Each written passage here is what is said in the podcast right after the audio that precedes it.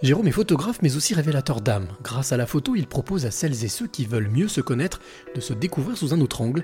Une démarche salvatrice et libératrice, c'est la rencontre inspirante du jour. Je m'appelle Jérôme, je suis photographe sur Lyon depuis une bonne quinzaine d'années et euh, je fais des photos essentiellement de portraits et je me considère plutôt comme euh, un photographe humaniste.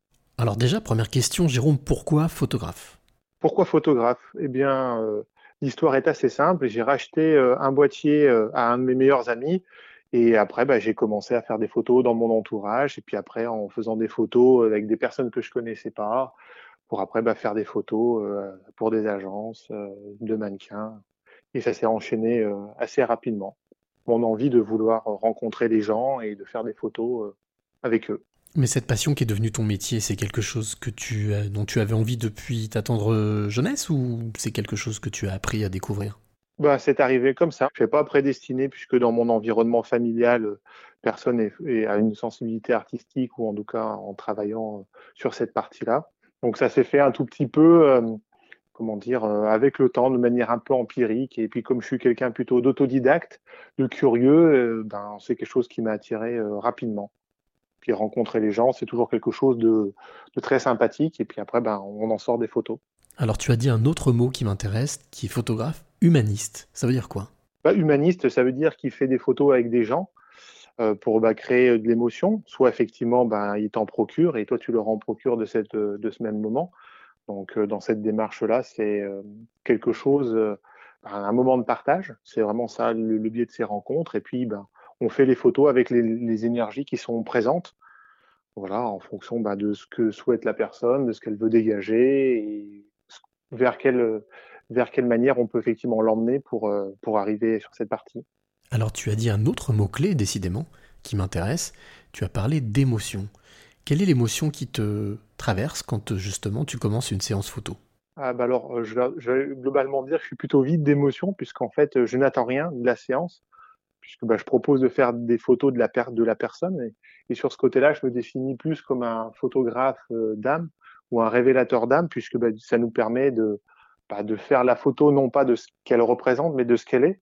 C'est ce qui rend finalement, euh, à travers le temps, et le retour qui m'a été fait sur mes photos, ce côté authentique euh, dans les séries de portraits que je peux faire, au-delà des différentes séries d'images que je peux également proposer. Alors comment ça se passe quand on va révéler l'âme de quelqu'un eh ben, on fait un peu comme euh, ça se passe avec toi, on discute euh, euh, librement et puis à un moment donné, on sent l'avantage de, des photos, en tout cas que j'aime faire, c'est d'aller capter l'impalpable.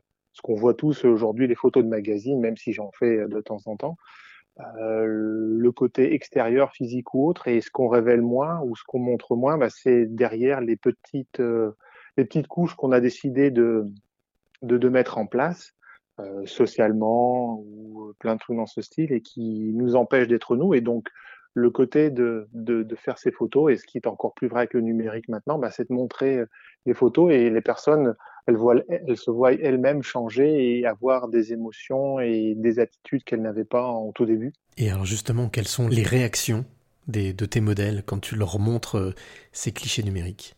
Bah, L'avantage, en fait, c'est qu'il n'y a pas besoin de parler ni de mots. Euh, on peut lire, euh, comment dire, euh, cette émotion sur le visage des personnes.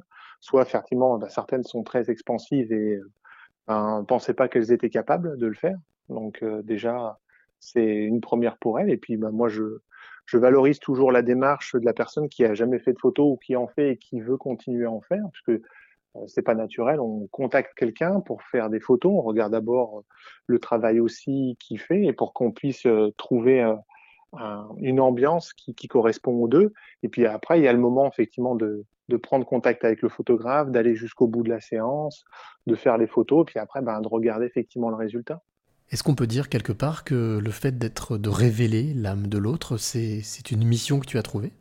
Alors on peut dire ça comme ça. On ne peut pas le dire de manière aussi, euh, comment dire, euh, directe, mais euh, c'est, des choses qui se font, qui se font très naturellement finalement, euh, je me rends compte que la photo est le moyen euh, de pouvoir euh, laisser la personne et moi-même aussi m'exprimer. Ça pourrait être sous un autre niveau, mais le côté artistique me, me va très bien. Et, puis, sans vouloir faire parler les gens ou comment dire, respecter leur pudeur également, eh ben, la photo, il n'y a rien de tel qui parle plus que de se voir un peu comme le reflet qu'on peut voir dans un miroir, miroir pardon.